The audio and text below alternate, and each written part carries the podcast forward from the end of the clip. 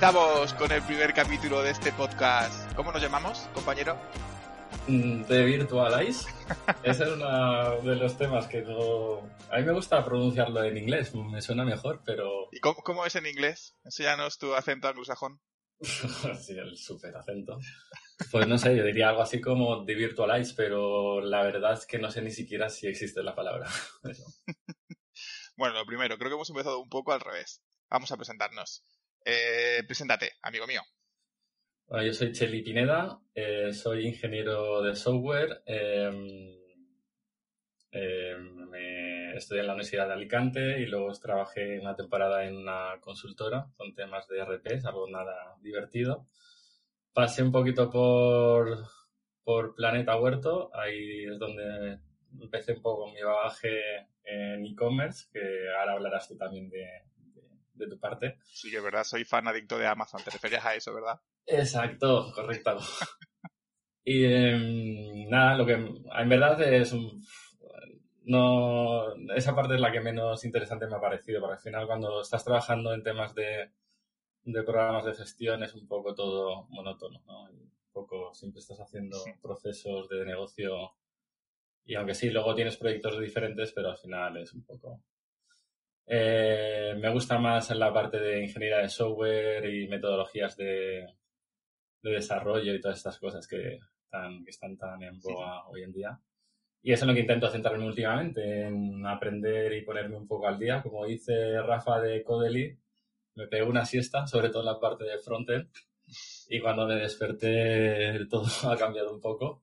Y, y nada, en eso estoy, en aprender un poquito más la parte de frontend.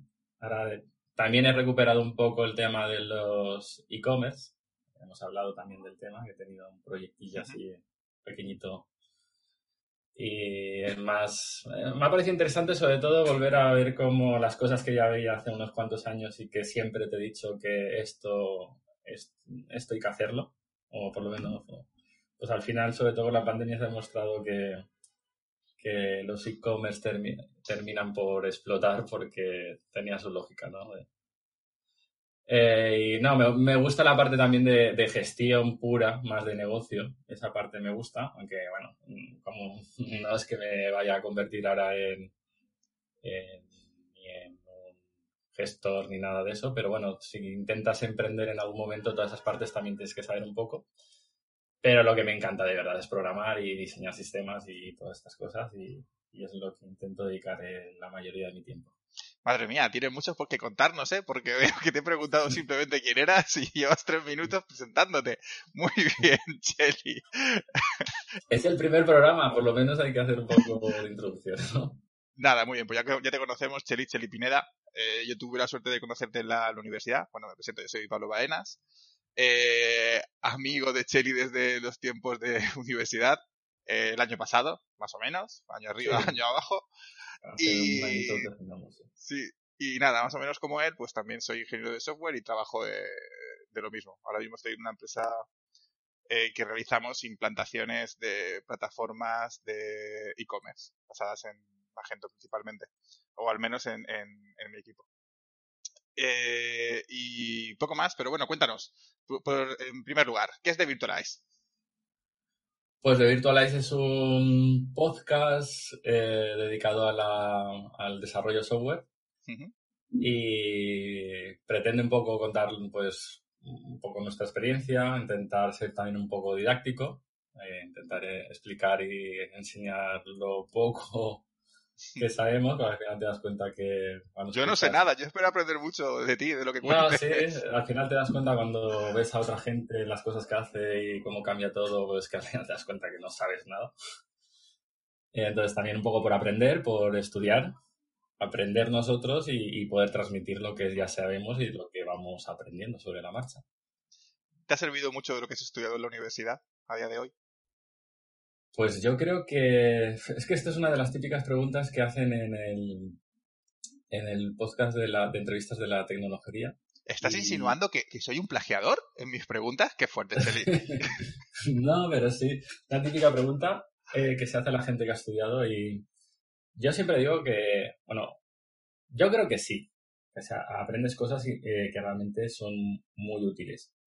pero que no, mm, algunas, muy pocas de, de, todo lo que has aprendido, muy poco es aplicable al, al día a día. Es verdad que las, las pocas cosas que son aplicables son muy útiles, sobre todo la parte de ingeniería de software, cosas que la complejidad de, de algoritmos, por, por, poner un ejemplo. Sí, pero fíjate que estoy recordando, por lo que dices de, del tema de la complejidad de algoritmos, eh, bueno, claro, tú y yo al final hicimos algunas asignaturas, asignaturas distintas, ¿no? Y porque estaba pensando que en realidad, en cuanto a arquitectura como tal, no había tantas, tantas, tantas asignaturas en... en no, y también es porque hay muchas cosas y metodologías y, y de, tanto de desarrollo como de arquitectura que han cambiado tan rápidamente en los últimos años que que quieras que no, es que muchas cosas que aprendes en la universidad en pocos años puede ser que ya no, no tengan aplicación. Por cierto, no sé si hay que aclarar a nuestros oyentes que aunque es nuestro primer capítulo, eh, se ha corrido la voz desde los seis minutos que llevamos y podéis escuchar cómo hay una gran eh, multitud eh, cerca de nosotros con los coches, tocando los claxon y, todo eso y están aquí pues animándonos. No sé si lo podéis escuchar. Están haciéndolo en honor a nosotros. no nos podíamos meter a todos en el estudio por el tema del COVID. Claro, es verdad, es verdad. Desde la calle nos están... está bien, está bien. Hay gente que pone musiquita de fondo, hay gente que pone las risas falsas y estas cosas. Nosotros lo que nos ponemos es eh, tráfico, bullicio de fondo. Está bien, está bien, es una motivación distinta. Para que vean que somos, somos eh, que vamos a ser rompedores. No sé en qué sentido, pero lo, lo intentaremos. Bueno, pues eh, has dicho que comenzaste a trabajar en una consultora, ¿no? Eh, implantando algún tipo de RP. Eh, ¿Qué RP era en concreto? Era un, un RP español que se llama Open Bravo. Es un RP con licencia eh, libre entre comillas, luego veremos el detalle de esas entre comillas, porque al final sí que es verdad que al inicio empezaron con, bueno, tiene una licencia MPL, una derivada de la MPL, de la, de la licencia pero eh, es una licencia que, bueno, que es, no sé si es interesante comentar un poco el tema de las licencias, porque al final cualquier software, cualquier mm, obra debe tener licencia. Eh, esta licencia es una licencia libre, mm, permite las cosas que dice la Free Software eh, Foundation en cuanto a eh, la definición de software libre, todo lo que sabemos que derecho a utilizarlo, distribución, todas estas. Pero también mm, no es una licencia mm, eh, vírica como, como, suele ser la GPL. O sea, no obliga a los derivados a que también mantengan la, misma licencia. Entonces, es una las típicas licencias que utilizan eh, ciertas empresas para poder asegurarse el poder, incluso en algún momento, poder cerrar el código. Y, o que clientes suyos, si quieren mm, permitirles hacer derivados o módulos eh, que no tenga, que no sean software libre, poder permitirlo. Típicas licencias son la MPL o la BSD, por ejemplo, también permite. Eh, entonces esto lo ha provocado al final es que OpenBravo tenga mucho código en cuanto a módulos que no sean libres. Pues ahí es donde está el matiz. Por eso es un software libre, pero con sus matices. Como, bueno, veremos que en el mercado hoy en día hay muchos, muchas empresas que utilizan el mismo modelo. Es un RP que desde el inicio estaba basado en tecnología web, teniendo en cuenta que es como tal, tal y como lo conocemos como Open Bravo es del año 2006 o si no recuerdo mal, o 2004 o 2006, eh, que en aquel entonces eh, las aplicaciones web no es que fueran muy populares, las típicas aplicaciones de escritorio. ¿Qué tecnología se utiliza? Pues internamente está diseñado en Java con JE pero eh, en cuanto al framework de desarrollo, como luego comentaremos también, ellos, eh, eh, a ver, ellos tienen un framework interno que te abstrae de todo el tema de, de lo que es propiamente escribir código en, Java. Entonces tiene como una especie de generador de código con, un framework, luego si quieres lo comentamos. Y, y esto Dust te permite que mm, en gran parte eh, no tengas que escribir mucho código para generar lo que son ventanas y etc. Em, luego, en cuanto a base de datos, utiliza PostgreSQL y Oracle. Y también comentaremos, si quieres, más tarde cómo, cómo se utiliza esta base de datos en cuanto también a código. Y, y, una peculiaridad es que en realidad es un fork de otro proyecto libre que se llamaba, creo que el inicial, el, el no sé si era Adempier o Compier, porque ahí hubo, no sé cuál de los dos fue primero y luego hubo casi inmediatamente también un fork que se llamó, bueno, si era Compier, Adempier era el primero, fue Compier. Y el framework de desarrollo básicamente fue el mismo inicialmente, lo único que, que ellos estaban desarrollados para generar código de escritorio y OpenBravo desde el inicio generaba código web. Tecnología web. Entiendo. ¿Y qué lleva un RP? Porque hemos comentado y a lo mejor hay gente que no sabe, o yo mismo, no, sé qué es un RP. ¿Qué es un RP, amigo mío? Sí, porque hemos empezado a hablar de como si ya supiéramos lo que es. Pues a ver, eh, un RP es un programa de gestión empresarial. Por sus siglas en inglés se llama RP, para Enterprise Resources eh, Processing, creo que es. Y eh, para lo que sirve básicamente es para poder tener en una única aplicación todos los procesos de negocio y, que se integren entre ellos. El típico ejemplo es que tú tienes, vas a tener mínimo un proceso de compras y de ventas, porque todas las empresas compran y venden algo. Y luego vas a querer que, que esas compras y ventas generen una contabilidad y generen una facturación. Entonces, en vez de tener un programa de facturación, otro de contabilidad, etcétera, en único, una única aplicación tienes todos los procesos y encima puedes hacer trazabilidad de uno a otro. Pues puede, o sea que es una gestión centralizada, es una gestión centralizada de todos los flujos de la empresa, ¿no? Y luego además te permitirá, imagino, análisis y todo ese tipo de. Pues primero, en cuanto a la propia funcionalidad y eh, te da ventajas, porque una factura puede generar la contabilidad de forma automática o, o desde una factura puedes ir a la ficha del cliente de, de, esa factura y de sus datos. Y luego te, en cuanto a analítica, pues, pues también te da bastantes ventajas porque puedes sacar informes y de, todo, de todos los procesos, de todos los flujos que tienes. Eh, al ser, al ser eh, una aplicación web, ¿no? Porque has dicho que estaba basado en tecnologías web. Imagino que una de las ventajas que tiene también es que no necesitas tener decir, que puedes gestionarlo todo, incluso una, eh, tu e-commerce, ¿no? Si tuvieras un e-commerce, imagino que podrías gestionar, eh, está todo integrado. Es decir, podrías integrar el e-commerce ya directamente de, dentro de OpenBravo, ¿no? De, forma que la, no necesites utilizar ningún tipo de conector externo entre tu sistema de facturación y, la plataforma de comercio electrónico. A ver, OpenBravo eh, como tal se desarrolló como un RP y en algún momento se, se, mejoró el framework de desarrollo para que fuera modular. Entonces él ya venía con unos mm, módulos estándares, pues el de compras, ventas, gestión de almacén, gestión de, de facturación, de contabilidad, ¿vale? que son los típicos que casi todas las empresas tienen. Bueno, la gestión de almacén a lo mejor algunas no, porque venden mm, servicios.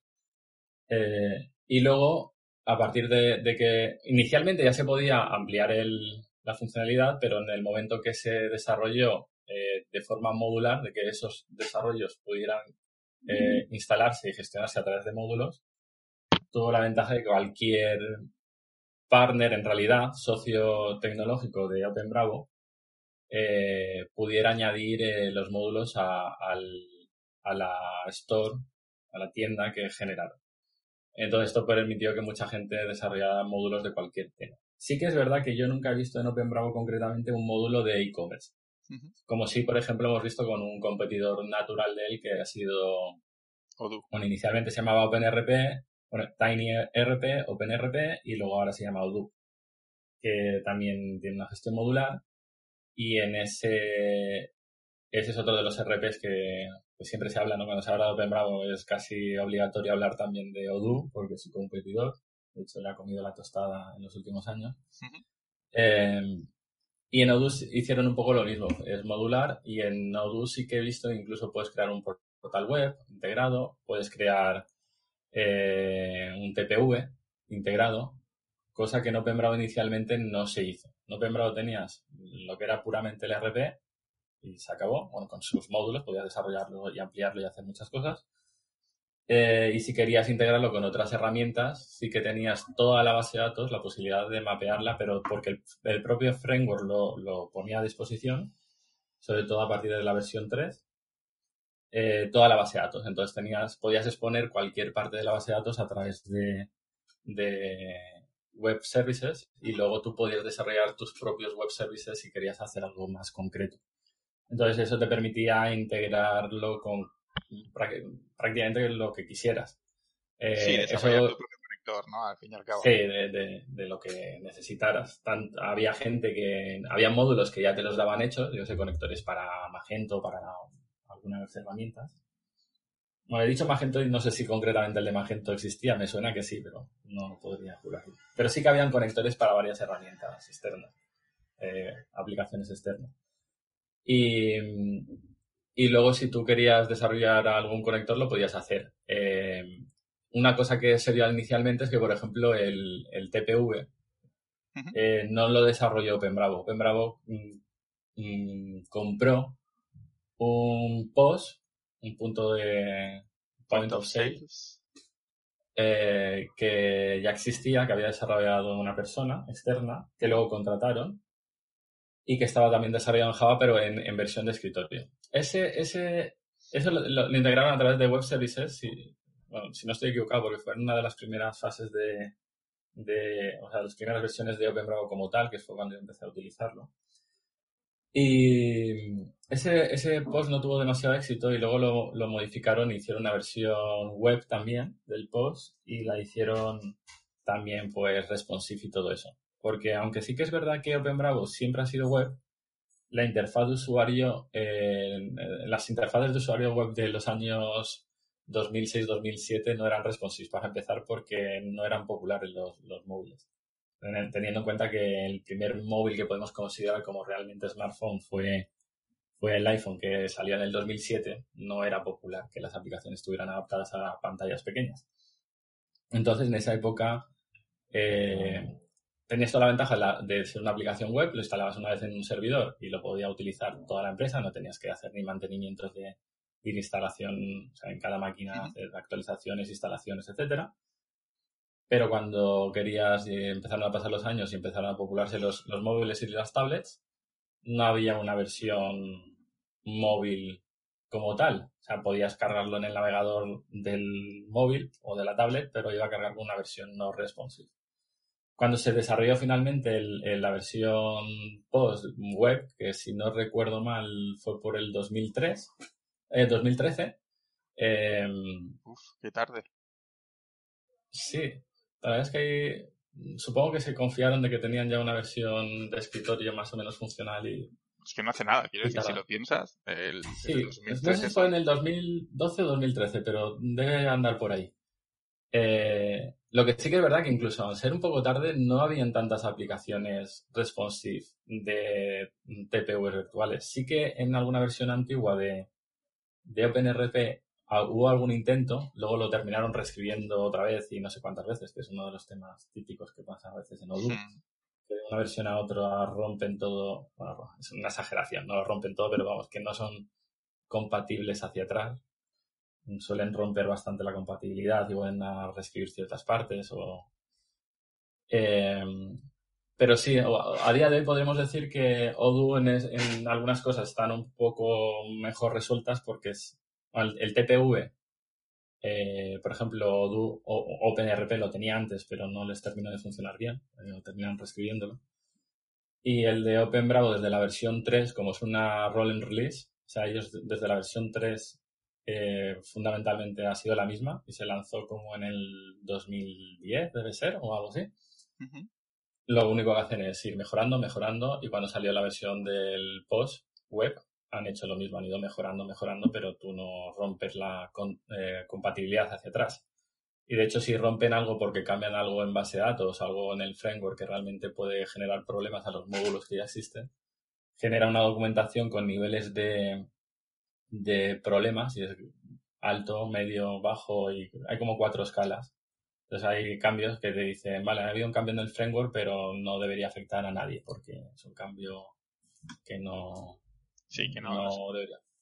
Y luego cuando yo que se van a cambiar el nombre de una tabla o no, eso no suele pasar, pero a lo mejor el nombre de un campo de una tabla o sí que ha pasado alguna vez, pues dicen, oye, ten cuidado porque aquí tu módulo se va a romper.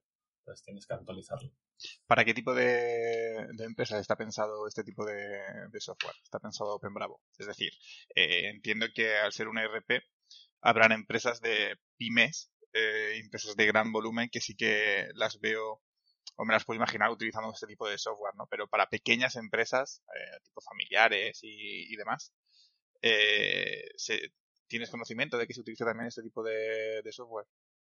A ver, es un software que tú te lo, por la licencia que tiene tal y como viene, tú te lo puedes descargar y lo puedes instalar en un servidor en tu oficina y lo puedes utilizar. Sí es verdad que si no contratas la versión profesional, eh, hay ciertos módulos de localizaciones, teniendo en cuenta que seguramente la localización española es la más avanzada, porque el producto es español, eh, no tienes. Entonces, mm, sí tienes ciertos módulos de localización, por ejemplo, la traducción y algunos modelos de, de que necesitas, por ejemplo, el, el, plan general contable, pues todo el plan de cuentas lo tienes cargado para España, pero hay algunas cosas, por ejemplo, de las gestiones con la agencia tributaria, que si no vas a la versión profesional no las tienes. Entonces, quiero decir que cualquier empresa con una inversión mínima podría tener una versión básica, pero eh, si quieres ir a algo más funcional, digámoslo de esa manera, hmm. hay que gastar un poco de dinero. En una pequeña empresa no es un gasto muy grande, aunque como casi todo hoy en día el modelo de OpenBravo ha terminado siendo un SaaS. Entonces pagas por suscripción. Y va por, por número de usuarios. Entonces, si es una empresa de menos de 5 usuarios, creo que los precios, hace tiempo que no los miro, pero los precios no suelen ser muy, muy exagerados. Eh, también es verdad que cuando digo niveles de empresas hay que ser un poco yo creo que inicialmente ellos siempre pensaban en, pymes, en lo que llamamos por lo menos en España pymes, ¿no? pequeñas y medianas empresas, pero eh, potencialmente lo he visto instalado sobre todo a raíz de, que ellos ahora lo venden más como un sistema de, de TPVs o POS eh, desconectados en web, ¿vale? porque ellos utilizan tecnología eh, típica de las tecnologías que se añadieron en HTML5 y utilizan base de datos relacional en, el navegador. Por tanto, por, ese es el motivo por el que solamente es compatible con Chrome o derivados de Chrome, que fue el único que, desarrolló la parte de, ¿cómo lo llamaban? Web Database o algo así, eh, porque la oficial... Los, Web Database, sí. Porque la oficial oficial que entró al final en la especificación de HTML5 fue la de clave valor, eh, que para diseñar, el, o sea, para mapear la base de datos de que tenían en el backend no les iba bien. Entonces Firefox no desarrolló esa tecnología que finalmente se quedó fuera. Y utilizan Chrome y, y, al final ellos han ido por ese modelo, el de tener muchos TPVs en tiendas que se conectan a un backend y sobre todo promocionan el tema de pues ventas cruzadas en, en tiendecitas o en cadenas de tiendas, en todo esto has, comentado y eso ha terminado que terminen en empresas más grandes, creo yo, de las que ellos pensaban que. Bueno, pues entonces no, ha sido un mal. aunque su, su comienzo fuera estuviera enfocado para otro tipo de empresas, no es un mal cambio. Es decir, porque al final te aseguras, eh, si estás pensando en tiendas, en tiendas que tienen diversas o una cadena de tiendas, eh, puedes centralizar todo lo que es la información y lo que haces es que simplemente en las tiendas los posts mandan puntualmente, ahora indicarás cómo, cómo hace esa comunicación a los servidores centrales, eh, bueno, creo que como negocio no es una mala idea, no es un mal avance ¿eh? tampoco. Sí, a ver, eh, he comentado un poco, he desviado un poco el tema, el tema de, del Chrome, porque para justamente para, para comentar lo que me estabas preguntando ahora, de saber cómo funciona, ¿no? O sea, la idea que ellos tenían con el post original hecho en, en escritorio, que no les dio tan buen resultado, era yo instalo un post, ese post eh, tiene que ir sincronizando los datos con el, con el backend, pero tengo un problema si, me, si no tengo conexión con el backend. En la tecnología web al final está atacando al mismo, al mismo backend todo el rato. esto también lo hemos visto mucho con, con las aplicaciones móviles que se conectan a un, a un endpoint, ¿no? Y van, van leyendo y escribiendo. Eh, lo que pasa es que, claro, aquí tienes un problema. Tú no te puedes quedar nunca desconectado, porque si te quedas desconectado te quedas sin datos. Eh, y eso para una tienda, si en una tienda tienes, no sé, 20 tiendas y las 20 tiendas tienen que ir mm, sincronizando los datos con el backend, pero la tienda se queda sin internet, mm, te quedas sin TPV y eso no puede pasar. ¿Vale? Porque el, el backend no puede, puede estar podría estar en la red de una tienda, pero técnicamente es más interesante que lo tengas centralizado fuera y que se conecte, ¿no? Eh, entonces lo que hicieron, por eso el tema del Chrome, es digo, no, no, nosotros necesitamos que, que, haya una caché importante en, el, en, el, navegador y que cuando yo me conecto eh, se baje toda esa caché de datos del backend y yo pueda trabajar directamente en local. Si se desconecta, pues se desconecta. Yo sigo registrando ventas y cuando vuelva a haber conexión se, va, se volcarán los datos. Por eso necesitaban Chrome y, con Firefox no les funcionaba. Porque con Chrome internamente, con la tecnología esta de base de datos, la que digo que se quedó fuera del estándar de HTML5, eh, eh, técnicamente lo que tienen dentro es un SQLite, Lite, un SQLite, como se dice, dicen los españoles. Eh, y al final es una base de datos relacional súper pequeñita, pero que, te está funcionando como una caché de, los datos. Entonces tú tienes ahí registrados los, todos los tickets que vas generando y cuando hay un sistema de sincronización que los va volcando al backend. Pero digo, si, si me quedo sin backend, sin conexión al backend, no pasa nada. Porque al final es como si tuviera un TPV aislado dentro del navegador. Sí, es como como funcionan muchas aplicaciones eh, que, por ejemplo, utilizan, es cierto que el tipo de base es distinto, estaba pensando ahora en, Firebase de, Google, eh, es un sistema de bases no relacional, es cierto que tiene una de las características más interesantes que tiene a la hora de, ya no solo desarrollo de aplicaciones web, de, aplicaciones móviles, sino ya también para aplicaciones web, ¿no? Es la posibilidad de tener una copia local. Al final tú haces, se te hace una, te, descargas una especie de copia local y en todo momento intenta estar sincronizada, pero si en algún momento se, se desincroniza, es decir, tú pierdes la conexión, tú puedes perfectamente seguir trabajando, que en el momento vuelvas a tener conexión con, con la base de datos, se sincronizará, ¿no? Es una forma, como dices, ¿no? De, de poder estar Claro, en este sentido estamos hablando de página web. Está, una de las ventajas que tenía respecto a las aplicaciones móviles era el consumo de datos. Está claro que no es el, no es ese problema no se tiene cuando estás supuestamente conectado en una página web. Eh, me refiero a una, una, aplicación de página web de escritorio, como puede ser un post. Porque será difícil gestionar un post desde un, desde un móvil. No imposible. Al final, la única limitación que vas a tener ahí va a ser de la, la pantalla, ¿no? El, espacio, el tamaño de la pantalla hay que tener en cuenta que el post sí que se diseñó completamente responsive y sobre todo para tablets, pero tablets y pensando que, que, tenía la posibilidad de que tú en una tienda tenías un, típico post, un típico TPV donde vas a pagar, pero luego podías tenerlo eh, los, los, los, que atienden en la tienda, ya sea de lo que sea, podían llevar una tablet en la mano y ir enseñándole, atendiendo al cliente diciendo, ah, bueno, pues te lo voy a mirar y lo pueden mirar en la tablet porque ahí tienen acceso al, a todo el inventario, a, bueno, todo. Y encima pueden, lo que ellos llaman eh, venta cruzada es porque incluso pueden acceder a los datos del resto de tiendas. O sea, es que esto es muy típico, lo hemos visto en los últimos años.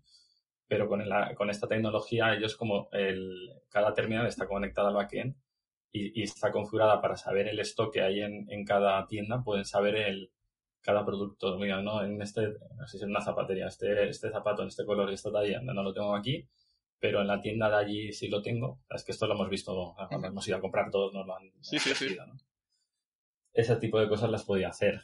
Em, eh, una de las cosas que también no es muy diferente en realidad, tú, tú y yo que hemos tocado algo de, también de programación en móvil, en Android, no es muy diferente de lo que se hacen con la mayoría de aplicaciones de, móvil. Al final tú también tienes un, tanto los content providers o los o accesos incluso a una base de datos SQL en SQLite en, en tu propio móvil en el que puedes hacer lo mismo. Cuando te quedas desconectado, eh, has dejado ahí unos datos guardados de caché que se van sincronizando y cuando se desconecta puedes seguir utilizando la aplicación. Vale que no puedes eh, recibir las actualizaciones hasta que no vuelvas a tener conexión, pero la aplicación técnicamente sigue siendo usable. Entonces no, no, es muy diferente en lo que hoy en día se hace en cualquier tipo de terminal, el que sea. Hablabas también, estabas comentando y estaba pensando que estamos hablando todo el tiempo de interfaz web, pero no se pensó desde OpenBravo en ningún momento el desarrollar eh, aplicaciones nativas para, para dispositivos móviles. Mm, yo creo que no. Ellos siempre se centraron, lo tenía muy claro, que tenían que ser aplicaciones web. Lo que sí que vi en algún momento es que algún tercero, aprovechando de lo que te he dicho antes, que OpenBravo mm, tú puedes configurarlo para exponer las partes de la base de datos que quieras eh, a través de web services, eh, sí que he llegado a ver algunas aplicaciones móviles que aprovechaban esa funcionalidad para generar una aplicación móvil que se alimentaran de, esos, de ese backend de OpenBravo. Eh, pero oficialmente, que yo sepa, nunca se ha pensado de esa manera. De hecho, en, en Open, en Odoo, el camino que tomaron al final fue el mismo. Odoo estaba diseñado con un, un, terminal de escritorio hecho en GTK y luego tenía, no sé, tenían varios, el oficial hace un montón de años, un montón de años, creo que se dejó, se descontinuará unos 5 o 6 años por lo menos. Eh, estaba hecho en GTK y luego lo que hicieron al final es tener un, un frontend en, en, web y desechar el front, o sea, el terminal en, GTK, en el escritorio. Porque tenía sentido. Al final las aplicaciones, y tú ahora mismo también te vas a cualquier sitio, un banco, el, cuando te enseñan la pantalla de lo que están trabajando, están trabajando todos con tecnología web. Tiene sentido porque es más, para aplicaciones de escritorio por lo menos sí de gestión, porque es más fácil de, actualizar, de mantener, de, todo. Entonces, funciona bien. Es una tecnología, la web no para de mejorar, los motores de JavaScript de los navegadores cada vez son más rápidos, pueden hacer más cosas, eh, tanto HTML también y CSS no para de mejorar.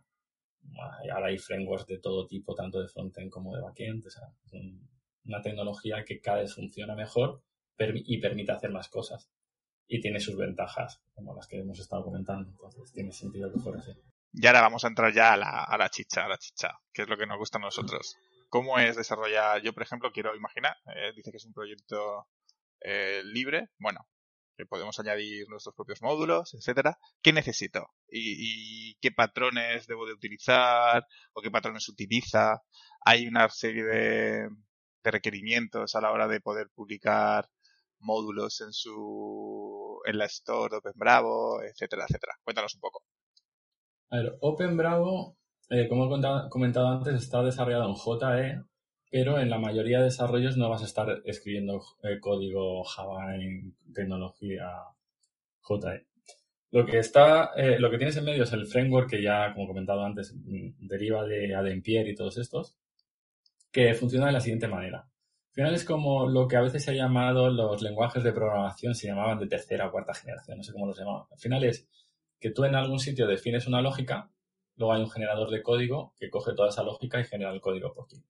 Y en OpenBravo, ¿cómo funciona? Pues tú tienes una serie de tablas en la base de datos que gestionas a través de una interfaz web también, todo está dentro del propio OpenBravo, en la que tú vas definiendo eh, bueno, primero tienes que crear las tablas de verdad que necesitas, ¿no? Pues si tienes una ventana que tiene cinco campos, vas a necesitar una tabla con cinco columnas, ¿no?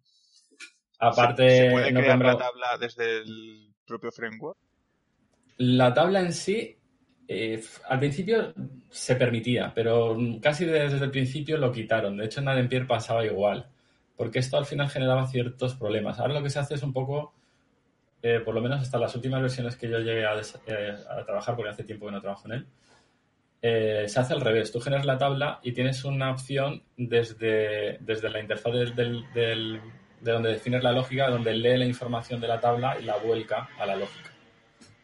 Entonces, lo primero que sueles hacer es crear la tabla con los campos que tú necesitas en la ventana. Luego hay una serie de campos internos de gestión pues por ejemplo hay un campo para definir la empresa en la que vas a estar, otro para definir el departamento en el que vas a estar dentro de, esa empresa, el usuario, el usuario que crea el registro, el último que lo actualiza, una serie de, campos de, de, control, llamémoslo así. Y luego los campos que tú realmente vas a utilizar. Eh, una vez que los tienes creados en la base, en la, realmente en la base de datos, luego vas a, la parte de, de donde se define la lógica asociada a esa tabla. Entonces le dices, vale, pues yo voy a tener una, le tienes que indicar al generador de código cómo se llama esa tabla, entonces registras la tabla, registras las columnas y luego ya empiezas a, configurar cómo se van a representar esas columnas en la interfaz de usuario.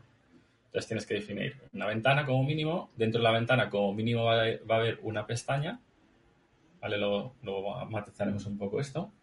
Y dentro de esa pestaña ya vas a definir los campos que hay y qué columnas y tabla tiene por debajo esa, esa ventana. Entonces, cuando OpenBravo ya sabe qué ventana vas a generar, o sea, porque la has definido en la lógica, qué pestaña vas a generar dentro de esa ventana, qué campos va a tener y por debajo qué columnas y tabla le dan soporte, toda esa información se la tienes que dar al generador de código. Luego hay un proceso que simplemente lee toda esa información y genera el código de esa ventana. Entonces, eh, programar en OpenBravo en realidad es un poco, en esta parte es muy poco código, entre comillas, y mucho de tener claro cómo definir esa lógica. Luego sí que hay partes de código mm, asociadas porque si tú quieres que en esa ventana, eh, en un rol concreto, por ejemplo, solamente se del, usuario que entra al sistema, solamente puede haber una parte de la información, pues tienes que definir un, un, filtro en esa ventana. Entonces el filtro antiguamente se hacía a través de SQL desde hace mucho tiempo, como se utiliza eh, Hibernate o Hibernate, como se dice en España, el mapeador objeto relacional, eh, lo haces a través de la sintaxis del mapeador objeto relacional o cosas de ese estilo. O cuando quieres que un, un campo que es de tipo select, que selecciona datos de, de, una tabla relacionada, que es también filtrarlo por ciertas condiciones, ese tipo de condiciones también las tienes que dárselas al generador de... donde defines la lógica para el generador de código y eso sí que podemos considerarlo código. Y luego, por último, hay un código asociado que, que en teoría es un poco no muy deseable, que es el código en base de datos. OpenBravo ha abusado mucho de triggers, todo lo que son base de datos, triggers, procedimientos almacenados, que se lanzan desde algún proceso. Puedes asociarlo a un botón o cosas de ese estilo. Entonces, eh, históricamente tiene mucho código heredado dentro de la base de datos que también generaban un problema. Bueno, eh, tanto el código de la base de datos como el hecho de que toda la definición de la lógica de la, del generador de código esté realmente almacenada en la base de datos.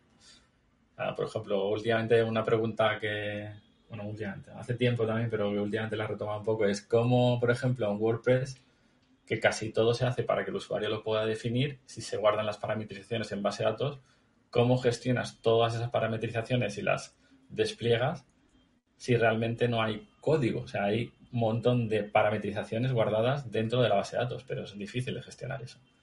La solución que hicieron en OpenBravo fue bastante inteligente, así, porque utilizaron un proyecto de de la Fundación Mozilla, que lo que hace es que te permite volcar tanto lo que es la propia definición de la base de datos como el contenido de las tablas de la base de datos a una definición en XML. Y eso también lo que permitió, con ciertas eh, particularidades que tiene, es que el mismo, los mismos XML permitieran generar la base de datos y el contenido de la base de datos para Postgres y para Oracle. O sea, tú con el mismo código, digámoslo así, puedes generar eh, una base de datos equivalente en Oracle, en Oracle o en Postgres. Tiene unas particularidades, ¿vale? Porque hay funciones y sintaxis concretas de Oracle y de Postgres que no son exactamente iguales y hay que tener en cuenta unas cositas, pero se puede hacer. ¿Vale? Y hay cosas que no funcionan, porque si hay una función propia de, de Postgres que no está en el estándar SQL y no funciona en Oracle o al revés, pues no la puedes utilizar, porque no podrías generar el código XML equivalente, pero quitando de esas ciertas eh, particularidades, te permite que todo lo que definas en esa lógica del framework lo traslades a XML, como ya lo tienes en código, ya lo puedes gestionar a través de, tu control de versiones, sea Git, Mercurial, el que tengas. Entonces tú lo que haces es cada vez que haces, añades lógica o modificas la lógica de, del, para el generador de código, la exportas a XML y en, el, en los archivos generados en XML es donde ves las, los cambios que ha habido realmente de código. de todos los cambios que has hecho en la base de datos realmente, pero, pero para ti va a ser código, porque al final está volcado en XML. Entonces fue una forma bastante inteligente de poder gestionar la mayoría del, del, framework a través de, de, la base de datos y por tanto a través de una interfaz web que te gestiona toda esa base de datos, toda esa lógica. Eh, para esclarecerlos, a nivel de usuarios que tú entras en, una, en unas ventanas dentro de, de OpenBravo en las que tú vas añadiendo, añado una ventana, añado una pestaña, añado estos campos a la pestaña y en realidad estás programando pero desde una interfaz de usuario normal y corriente, no, no estás escribiendo código como tal. Y luego eso se vuelca y se, a, a, XML. Bueno, primero tendrías que compilarlo para comprobar que todo funciona bien, tal, que el código que se genera es correcto no ha habido errores y tal, y luego lo volcarías a XML y en XML ya tendrías el código, digámoslo así, asociado. Madre mía, qué gusto, qué gusto tener un builder que te hace todo eso, ¿no? Es decir, no tener que programar si no te gusta programar. Esta parte del, del, framework es la, para mí la más interesante y entonces es la que le da toda la potencia, porque técnicamente, aunque OpenBravo es un RP, si tú le quitaras todas las ventanas eh, que se generan por defecto cuando haces la instalación y no dejaras ninguna ventana, ese framework podría eh, servir para, para construir cualquier software que no tenga nada que ver con un RP. Tú podrías decir, pues yo voy a construir, creo un software de, qué sé, de gestión de, de películas, o series, lo que sea. Podrías, solamente con el framework te podría valer, porque tú generarías, generarías las tablas que necesitas para tu aplicación, la diseñarías, eh, les meterías los campos que quieres a las ventanas, etcétera, y lo podrías hacer. Mm, eh, tal, tal, y como viene OpenBravo, ya viene con una preinstalación de los módulos por defecto de compras-ventas y esa parte la tendrías que obviar, ¿no? Tendrías que ocultarla de alguna forma. Pero técnicamente es un framework para generar ventanas. Y tiene limitaciones también. Quiero decir que hay cosas que con el framework no te permite hacer. No están soportado cualquier tipo de campos. O sea, tú tienes campos típicos, un, un text box, un campo de texto o un, o un text area, ¿no? multilínea o tienes eh, combos o tienes cosas, pero no existen todas las combinaciones. Por ejemplo, los radio buttons. Pero se puede, ¿se puede eh, extender el framework? Sí, tienes opciones desde hace tiempo de generar ciertos componentes por tu cuenta. Ah, sí, tienes que conocer bien el framework para que queden realmente integrados. Eh, también tienes la opción de hacerte una ventana completamente entera en JE e integrarla a través del menú. O sea, que cuando des una opción de menú se cargue esa ventana que tú ahí sí que tienes libertad porque eso es código JE. Eh, lo que tienes que tener en cuenta cuando haces esto es que, claro, primero tienes, cuesta mucho más desarrollar una ventana que tienes que escribir todo el código de la ventana tú desde cero. Obvio. Y que tienes que seguir ciertas convenciones de, de OpenBravo para que funcione, porque al final hay una gestión de usuarios y roles y permisos que tienen que haber unas ciertas convenciones para que eso siga funcionando y luego para que los elementos que metas en la ventana no queden disonantes del resto de, la interfaz, porque la interfaz en realidad es súper uniforme.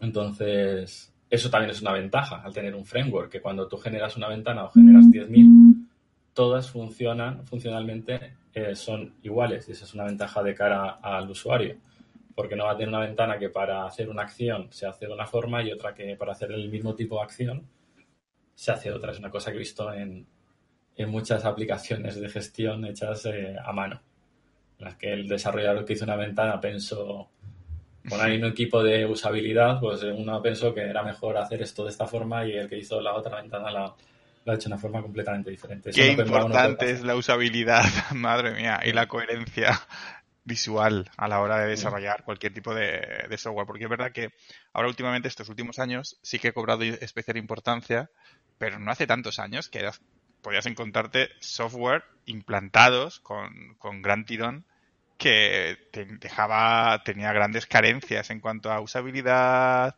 a todo este tipo de, de temas. Aquí lo interesante es que si tú tienes un, un campo que es un combo, el combo se va a ver igual en cualquiera. Si es un campo que es un combo que hace o un selector que hace referencia a un, a un tercero, a un proveedor o un cliente o lo que sea, sabes que siempre va a tener la opción que el, el label, la etiqueta, es un enlace a, a la ficha de ese, Vale, y en cuanto a aspectos visuales, porque estás hablando de, funcionalidades, ¿no? Por ejemplo, con el combo. ¿Hasta qué punto se podía cambiar o se puede cambiar visualmente el Open Bravo? A ver, Open Bravo, eh, la interfaz es, siempre es muy... Es, igual, digo, si no se ha generado la ventana desde de forma manual, la que genera el generador código visualmente son siempre iguales. Tienes arriba un panel de herramientas que son contextuales a la ventana. Hay que decir que pues, hay una ventana que le permites guardar el cambios, pues aparecerá activado el botón de guardar y el que no, ese botón no aparece. O cosas de estilo, pero en una, tiene opción de imprimir un informe relacionado con la ventana, típico de que es una factura, pues quieres imprimir la factura. Y en la que no hay informe relacionado no va a aparecer el botón, pero hay un panel de, herramientas. Eh, luego va a haber una parte de ayuda donde se van a explicar todos los campos. También hay una funcionalidad que, permite sincronizar para que tú tengas la definición de un campo, la descripción y la ayuda relacionada con ese campo para toda la aplicación. yo como desarrollador, si hay un campo que es tercero, eh, no tengo una definición de ayuda por cada ventana. Si ese campo es exactamente el mismo y tiene el mismo contexto, eh, yo tengo una opción en la definición de la lógica de, para, el campo de esa ventana y decir, no, no, recupérame eh, la definición de este campo con su ayuda, con todo, y, yo ya no tengo como programador estar mirando que él pongo ahí, porque ya hay como una base de datos de definiciones, de ayuda de, los campos, y, va a ser la misma ayuda si estoy en la ventana de compras eh, que la de ventas. Yo que sé, una factura, vale, va a ser de compras o de venta, pero la definición de, propiamente de una factura es una factura o cosas de ese estilo. Luego en la, ayuda del campo tú podrás hacer la matización o, si no te interesa porque eh, la definición genérica no te sirve, porque tu ventana tiene un contexto diferente, ahí sí que puedes añadir tú una o poner una manualmente, si te interesa. Pero digo por el tema de la coherencia, ¿no? Está todo muy pensado para que toda la interfaz y la ayuda y todo esté eh, coherente en todo lo que es la aplicación. Eh, luego tiene una pestaña mm, raíz y a partir de esa pestaña raíz que haría de cabecera, si solamente hay una pestaña raíz, pues no es ni cabecera, es la que hay y punto, no hay más.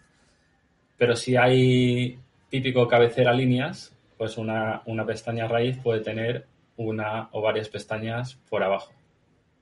¿Vale? Pues típico que yo que sé, tienes una, una, cabecera de factura y luego tendrías las líneas de la factura y luego a lo mejor tienes los impuestos asociados a la, a la factura, ¿no? Podría ser otra, otra pestaña diferente o ya puedes poner por debajo de la, de la pestaña principal o solapa, como lo quieras traducir, eh, tendrías una raíz, una ventana raíz y luego por debajo, dentro, o sea, una pestaña raíz dentro de la ventana y luego por debajo de esa puedes tener una o varias asociadas a ella.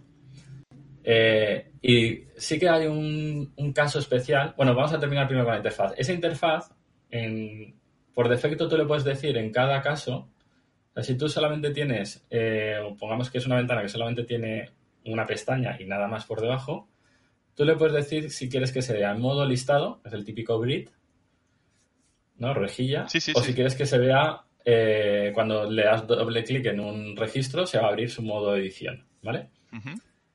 Lo interesante de OpenBrowser es que tiene ciertas funcionalidades en, el, sobre todo en el grid bastante interesantes. Por ejemplo, que todas las columnas del grid tienen filtro. Entonces tú tienes eh, por encima de cada columna del grid un campito, dependiendo del tipo de campo. Por ejemplo, si es un campo numérico, tendrás una calculadora donde tú podrás escribir un número para filtrarlo o podrás hacer cálculos en esa calculadora. O, incluso podrías hacer sumas o restas dentro de ese campo. Y él calcularía el campo, el valor del campo y haría el filtro en base a, a eso. O si son fechas, le puedes decir entre esta fecha y otra. Y tienes como unos calendarios ahí que te, pueden te permiten seleccionar entre fecha y fecha. Pero estamos hablando de, la propia cabecera del grid. ¿eh? O sea, en cada columna, dependiendo del campo, te permite hacer ciertos tipos de filtros contextuales al, tipo de dato que tiene esa columna. Eh, yo sé, por ejemplo, si es un cliente, pues te va a salir un listado de los clientes y tú vas a poder seleccionar uno en concreto o varios ese tipo de cosas. Entonces, eh, los grids y los filtros, en cuanto a solidad, la verdad es que está muy bien. Otra funcionalidad que tiene es que todos los grids técnicamente se pueden exportar a Excel, tal cual, como vienen en el framework. No te tienes que preocupar tú como desarrollador de si quieres que se pueda exportar como a Excel, él directamente eh, activas en la lógica de que quieres que esa, pestaña se pueda exportar y, ya está, no tienes que hacer nada más. Eh, y luego, ¿qué pasa? Que tú vas a tener una cabecera y unas líneas. Por defecto, la ventana se va a partir en dos, con las cabeceras por arriba y las líneas. Puedes poner la cabecera en modo listado y seleccionar una y contextualmente se van a cargar las líneas de esa en la pestaña, en la parte de abajo de la ventana. O puedes abrir la pestaña, la cabecera en modo edición, vas a ver todos los datos de la cabecera y las líneas se verán. Puedes incluso tener la cabecera abierta en modo edición y seleccionar una línea del listado del grid que aparece por abajo, darle doble clic a una línea y poder ver el contenido en modo edición de una línea en concreto. Pero esto va a funcionar igual para cualquier ventana, porque es una cosa inherente al framework. O sea, cualquier, mm, cualquier ventana, cualquier pestaña se puede ver o en modo edición o en modo eh, grid y como cuando tienes cabecera y línea hay dos, sectores, uno eh, a mitad de pantalla hacia arriba y otro a mitad de pantalla hacia abajo, puedes ver la, cada uno independiente como lo quieras ver. Por defecto lo parte por la mitad. O sea, quiere decir que si tú quieres darle más espacio a las líneas, tienes el típico borde de tipo como si fueran dos ventanas, ¿no? El, que, el típico borde, eh, y lo puedes pinchar y desplazarlo hacia arriba o hacia abajo. Y bueno, estas son las partes mm, o comportamiento principal de la interfaz de usuario. Y lo interesante es que es así para toda, toda la interfaz, como ya hemos comentado anteriormente. Eh, y bueno, sí que es verdad que tienes dos partes y dos niveles, digamos, ¿no? Cabecera línea y podrían haber más niveles y el funcionamiento seguiría siendo exactamente el mismo, ¿no? Ah, tiene, buena pinta, la verdad, por lo que cuentas parece flexible y parece el hecho de que sea coherente en cualquier tipo de interfaz de dispositivo parece, parece interesante. Sí. Respecto al, al entorno de desarrollo, ¿hay algún entorno recomendado por los chicos de, de Open Bravo? Eh, ¿Cuál utilizabas tú? ¿Trabajando con qué entorno, qué cosas te has encontrado o qué carencias eh, has echado en has echado en falta o qué cosas has echado en falta? ¿Cuál es un poco el flow? A ver, hay que tener en cuenta que el stack de desarrollo es eh, como, como bueno, el framework ya hemos visto que, se maneja directamente desde la interfaz de OpenBravo, ¿vale? De todo lo que es la, parte del diccionario. Eh, entonces tú entrarías dentro de OpenBravo con el navegador, tal cual, eh, con un rol especial que te da acceso a la parte del diccionario y es ahí donde implementarías o, registrarías toda la lógica de tu aplicación. Lo que habíamos hablado de registrar las tablas, las columnas, cómo quieres que se vea cada columna dentro de la interfaz de usuario, las ventanas, pestañas, campos, etcétera, ¿no? Eso en sí, lo único que necesitas es tener una instalación de Pembravo, eh, abrir, una sesión con el navegador y registrarlo todo. Esa es una parte. Eh, luego, eh, todo esto, OpenBravo está funcionando sobre, oficialmente sobre Tomcat, pero como contenedor eh, de aplicaciones web en JE, técnicamente la teoría te dice que podrías utilizar cualquier, cualquier contenedor que fuera compatible, pero oficialmente se utiliza Tomcat. Y es con el que ellos hacen los tests, lo prueban y funciona. O sea, yo siempre he utilizado Tomcat, pero sé que hay algunas empresas que han utilizado otros tipo, yo sé, Glassfish o lo que sea. Em, luego tienes eh, base de datos, habíamos comentado que por el tema de DDL Utils, el proyecto de, la Fundación Apache, que te exporta todo a XML eh, y luego lo puedes recuperar, que al final conviertes lo que es tanto la estructura de base de datos como el diccionario a código, de cierta manera, ¿no? Porque es XML. Em, eh, este soporta teóricamente cualquier base de datos, pero ellos lo han tuneado, digámoslo así, para que no haya problemas en, en Postgres y en Oracle. Entonces, oficialmente se, se, soportan esas dos bases de datos. Y luego tenemos, obviamente tenemos, tenemos una instalación de, Java, ¿no? Tenemos tanto que ejecutar como compilar código de Java. Y para las tareas de, compilación ellos siguen utilizando, que yo sepa, por lo menos siempre se ha utilizado ANT. Eh, entonces necesitaríamos tener ANT. Luego también en cuanto a código propiamente dicho, eh, cuando tenemos que hacer alguna ventana manual que habíamos comentado, alguna cosa de ese estilo, eh, ellos utilizan Eclipse o Eclipse pero siempre han utilizado Eclipse como, como IDE de, desarrollo, pero nadie te impide que puedas utilizar eh, cualquier entorno de desarrollo que quieras y editor de código que quieras. Lo que sí que es verdad que ellos ya tienen preconfigurado ciertas cosas como el estilo, el archivo para que cargue los estilos que ellos utilizan en Eclipse o las tareas que configuren las tareas AND, tienen ahí en, en su wiki cómo configurarlo, todo, todo el entorno, entonces te facilita bastante la vida. Y en cuanto al código de base de datos, pues si estás utilizando Postgres, lo normal es que utilices PG Admin, ¿no? ¿Se llama? PG Admin, ¿no? ¿Se llama? Sí, sí. Y, y en, Oracle, en, Oracle, pues hay un cliente oficial que creo que se llamaba SQL Developer, si no me equivoco. Y, pero bueno, volvemos a lo mismo. Nadie te impide que utilices el que, el que más te guste. Si eres de IntelliJ, de, pues tienes, creo que se llama tiene una herramienta, hay herramientas, DataGrip o algo así creo que se llama. Entonces, no sé, pues el que te guste, pues, eh, sabes, al final. que al final, para, eh, para entornos, para IDEs, eh, gustos, ¿no? Para gustos colores, pues para Sí, a ver, ellos van, ellos proponen, unos, digamos, oficiales, pues para Postgres, PGAdmin, lo que tú quieras, o, tradicionalmente lo han hecho, pero al final es código Java, en el caso del código Java, pues cualquier IDE, ellos utilizan Eclipse, pues tú puedes utilizar lo que quieras. Un, día podríamos hablar también de, las preferencias de los IDEs, porque tú has dicho aquí que utilizas Eclipse, ¿no? Pero en tu día a día utilizas... Yo utilizaba Eclipse para, para el desarrollo con OpenBravo por, porque el, el wiki que tenían lo explicaba con Eclipse porque ya integraban ciertas, o sea, por ejemplo, las tareas AND, te explicaban cómo integrarlas dentro del IDE, el tema del estilo del código, tal, y digo, bueno, pues si ellos utilizan esto internamente o se supone que lo utilizan internamente, pues yo tampoco me voy a ir por otro lado, pues tampoco tenía en ese momento ninguna preferencia. Estamos hablando que, que en los últimos años yo creo que hay herramientas mejores que Eclipse, ¿no? Por ejemplo, yo soy ahora un bastante fan de todo lo de IntelliJ, por eso lo he nombrado hace un momento. Pero bueno, no solamente está IntelliJ, o sea, hay, eh, hay y herramientas hoy en día que muy interesantes y que cuando hablamos de que Open Bravo es del año 2007 ni siquiera existían. Ahora que también mucha gente utiliza Visual Studio Code. ¡Blasfemia!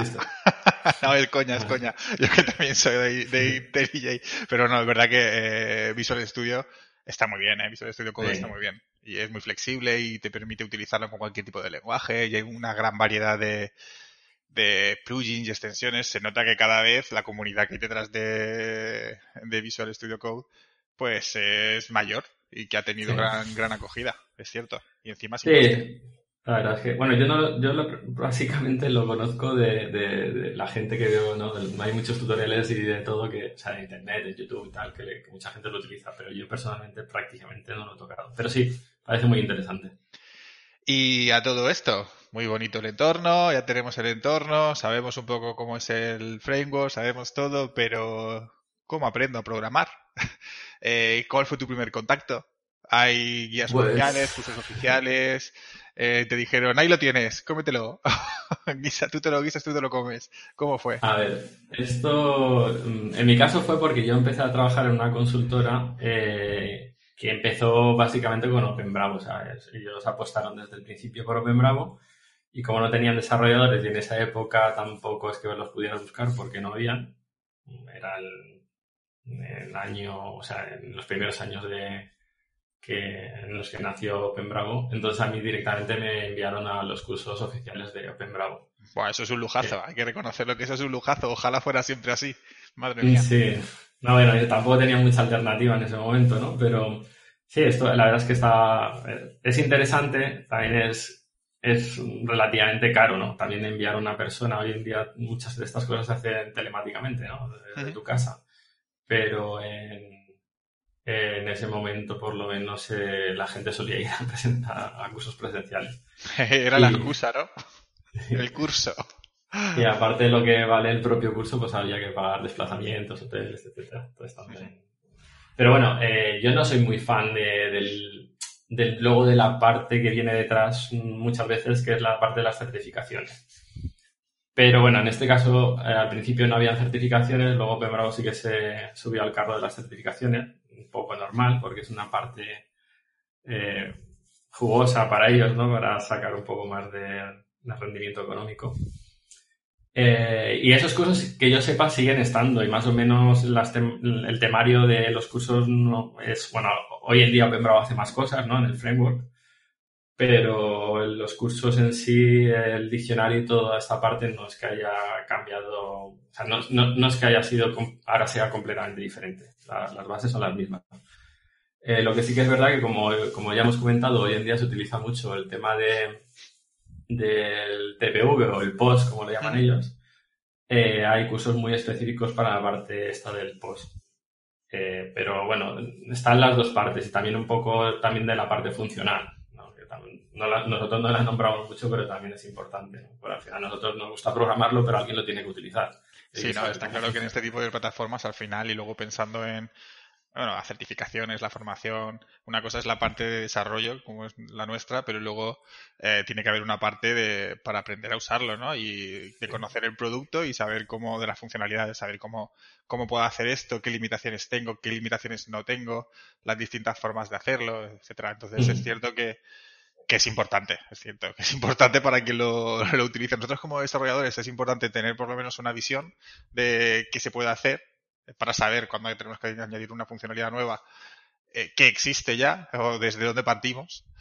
Eh, pero es verdad que de cara al, usuario que lo va a gestionar eh, es importante ese tipo de, información también, la verdad. Te digo una cosa, a mí de todos los cursos que, me, que hice en ese momento, uno fue de funcional, porque al final si tienes que programar algo tienes que saber cómo, qué funcionalidad esperan que programes, ¿no? Como y también tienes que tener una cosa que no hemos nombrado. También como desarrollador nosotros somos un poco multidisciplinares en el sentido de que cuando estás programando algo tienes que saber un poco de, ese algo. Yo sé, si estás programando, en este caso, una herramienta de gestión empresarial, algo de gestión empresarial, de contabilidad, eh, de facturación, tienes que saber, porque si no, no sabes lo que estás programando.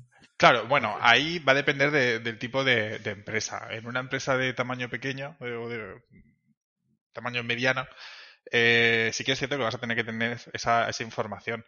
Pero luego hay determinados proyectos en los que a lo mejor hay departamentos específicos, los que ya se encargan eh, de detallarte cuál es el. de proporcionarte esa información, ¿no? Y tú tienes que seguir esas directrices.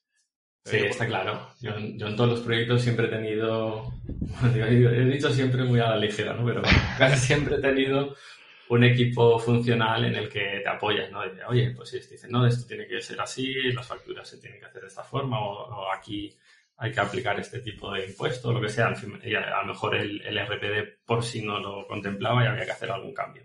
Hmm. Y entonces yo te explican, no, tiene que ser así, así. Pero claro, si tú no tienes ningún bagaje de del tema que, estás programando, pues te va, te va a costar entender lo que te están explicando, ¿no? Que tiene que hacer al final el, Sí, no, no, por supuesto, por supuesto. Al final es cierto que tanto si tiene que nacer de ti como si va a haber una persona que tenga esa información, que te, que te indique cómo lo debes de, o qué se espera que haga, al final, si tú tienes una base previa, está claro que va a resultar más fácil, ¿no? la comprensión de, de, lo que tienes que llevar a cabo. Eso está, está claro. Bueno, un poco para terminar. La verdad es que no. Y, hilando un poco con lo que estamos diciendo, programar ERP o, o, programas de gestión tampoco es que sea lo más divertido del mundo. Eh, al principio también lo había dicho, ¿no? Pero bueno, pues si, si al final es una cosa que, que, todas las empresas lo tienen que utilizar, porque vuelvo a repetir un poco lo que dije al principio, todas las empresas compran y venden algo, porque es inevitable, ¿no? Eh, y, si trabajas trabajas tal cual, al final tienes que saber en todo lo que conlleva un proceso de compras y todo lo que, o sea, trabajes donde trabajes, da igual, ¿sabes? En cualquier empresa en la que trabajes tienes que tener un poco cuál es su proceso de compra y cuál es su proceso de venta. Entonces, eh, si además, como en nuestro caso somos desarrolladores y en mi caso en concreto termino trabajando en una empresa de este, en una consultoría de este estilo, como fue mi caso, pues mm, no es que sea lo más divertido del mundo, pero en cierta manera es bastante interesante, porque sabes cómo funciona el mundo, cómo funcionan las empresas. Mm, bueno, mm, tampoco es una cosa Y volviendo un poco al tema de, de la formación y demás, creo, creo, y corrígeme Sí. si no me equivoco, que tú realizaste una serie de vídeos, ¿no? Que era precisamente para, como una alternativa a los cursos oficiales. Y aquí comenzamos el momento de publicidad. Vale, sí que es verdad que cuando yo terminé la formación, junto con otro, otro chico que hizo la formación conmigo, eh, abrimos una especie de blog donde poníamos información sobre, sobre los cursos, pero eso duró como un año o un año y medio, no sé. Y luego, algún año después, eh, estaba yo en un proyecto y, y tenía que formar a- al equipo y entonces en vez de estar teniendo que en reuniones y formando, haciendo cursos internos, al final decidí grabar una serie de cursos, de vídeos en tipo curso, eh, también porque tenía otro cliente que me estaba eh, solicitando un poco también lo mismo, y entonces grabé una serie de vídeos en una especie de guion muy parecido a- al curso eh, oficial de, de desarrollo. Eh, y todo esto está subido en nuestro canal de YouTube, que es de Virtualize. Eh, si lo buscáis eh, tal cual es nuestro podcast, eh, hay un canal que se llama igual, YouTube, y ahí están todos subidos. Sí que es verdad que el audio es un poco malo, porque se grabó hace ya bastante tiempo con un portátil un poco, ah, un poco malucho. Y con un micrófono no malucho, sino muy, muy malo, eh, propio del portátil, y entonces el audio es un poco penosillo, pero... Bueno, siempre penoso, puedes, pero bueno. siempre puedes utilizar los subtítulos automáticos de, de YouTube, ¿no? Un poco en plan coña, porque no, yo lo he visto no Sí, a ver, no está tan mal, el- pero... Los, eh, los vídeos llevan un tiempo ya subidos y sí que ha habido gente que se ha quejado, pero es normal, porque la verdad es que el audio es un poco malo. Pero yo creo que, que aún así se entiende la explicación y, que si realmente quieres aprender es, es una buena opción. Luego sigues teniendo los cursos oficiales, eh, pero bueno, ya es un poco... Si quieres ver por lo menos todo lo que hemos hablado hoy un poco más en detalle, las partes eh, principales del, del framework, todo el, prácticamente todo lo, lo fundamental del diccionario y algunas partes que no hemos comentado así muy en detalle, que es cómo integrar la parte de código del- de base de datos, porque hay mucho PLSQL eh, y mucho trigger y muchas cosas de estas que, que se utilizan en OpenBravo. Eh, gran parte de estas cosas están en el curso. Entonces, y la- por lo menos las más importantes sí están allí. Entonces, eh, pues habrá que echarle un, un vistazo. Pues no sé si nos quieres si nos hemos dejado algo más de, de Open Bravo que nos quieras contar. Mm, No, bueno, eh, un poco ver la historia. eh, en ese momento estaba muy decrecida porque era software libre, era web nativo, eh, Tiny RP que hemos comentado que luego fue OpenRP, que luego fue Odoo, mm, no tenía tanta popularidad como ahora. Y, pero bueno, luego ellos se han centrado más en el tema del post, TPV, en, eh, y OpenRP les, bueno, Odoo, digamos Odoo, que es como se llama desde hace ya unos años, les ha comido un poco la tostada, pero bueno, como framework yo creo que es bastante interesante. El hecho que sea roll and release también es interesante porque te da una cierta continuidad. Y Odoo es muy interesante por otros motivos, eh, pero también tiene algunas cositas, entonces, no sé, ahí cada uno puede elegir. Tiene dos opciones que yo creo están bien. Y bueno, también es verdad que Odoo ahora está en Python, que está mucho más de moda, y, y OpenBravo está hecho en Java, que ya no está tan de moda, no sé. Pero bueno, yo, yo sigo pensando que es un, un sistema interesante y aquí ya es un poco en cada uno que, que- un poco de gusto y de, de sus gustos personales y un poco de ver cuál se adapta mejor a, A tus a necesidades. que- Pues amigo Cheli, parece que finalmente lo hemos conseguido. Ya Uf, hemos sí. terminado el primer episodio de Virtualize. Bueno, bueno. Sí, sí. Ha costado un poco, ¿eh? Y un poquito, un poquito. ¿Solo ha costado tres años? ¿Dos años? ¿Cuánto? No, bueno, ahora en serio, supongo que habremos metido la gama en alguna cosa. Pero bueno, creo que no nos Sí. ha quedado tan mal, ¿eh? Para ser el, el primero. Sí, seguro que algún gazapo por ahí habrá, pero, pero bueno, al final lo tenemos y, y- y como solía decirte, esto es como cuando nos ríe- se reúnen los colegas y decimos, y- y dicen, vamos a montar un bar y nosotros estamos igual, vamos, tenemos que grabar un podcast, tenemos que grabar un podcast. Nada, a ver Y- si en el próximo capítulo, en lugar de dos años, tardamos un poquito menos en, en grabarlo. Sí, estaría bien que, Bueno, no voy a decir nada mejor. mejor. Pues por mi parte, nada, un placer como siempre, que nos hayas informado, bueno, como siempre, como este primer capítulo, eh, que nos hayas informado de un poquito de lo que es eh, Open Bravo, todo lo que hay detrás, de dónde viene, las metodologías, framework y todo esto. Y nada, tendremos que pensar un segundo tema para, para el próximo capítulo. Sí, a ver, Pablo, alguno que tú controles, que hay muchos. La cocina, me gusta cocinar, no sé si eso vale. Pues, pues podría ser, ¿eh? Porque a mí la cocina también es una de las cosas que... No, hombre, ya, ya se nos ocurrirá. Ya se nos ocurrirá algo. Bueno chicos, un placer, yo ya me despido y ahora Cheli, despides tú y un cierras. placer también y nos vemos en como he comentado antes, en el canal de YouTube. También ahí tenemos pues, en algún sitio algún enlace a algún, un foro asociado a, al canal de YouTube y, y, ya iremos diciendo más sitios de contacto si esto empezamos a mover y empezamos a hacer más, pues ya iremos abriendo más cosas. Nos vemos, un saludo. Chao, chao. Chao, chao.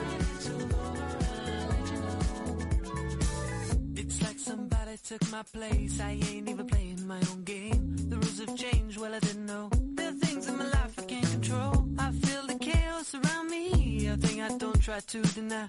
I better learn to accept that. There's a part of my life that will go away. Dark is the night, cold is the ground, and the sickle is solid to my heart. There's one that strives a hell to come. I am sure I come through, I don't know how. They say a man can be a star, feels like a bubble, you still out. I'm losing my balance on the.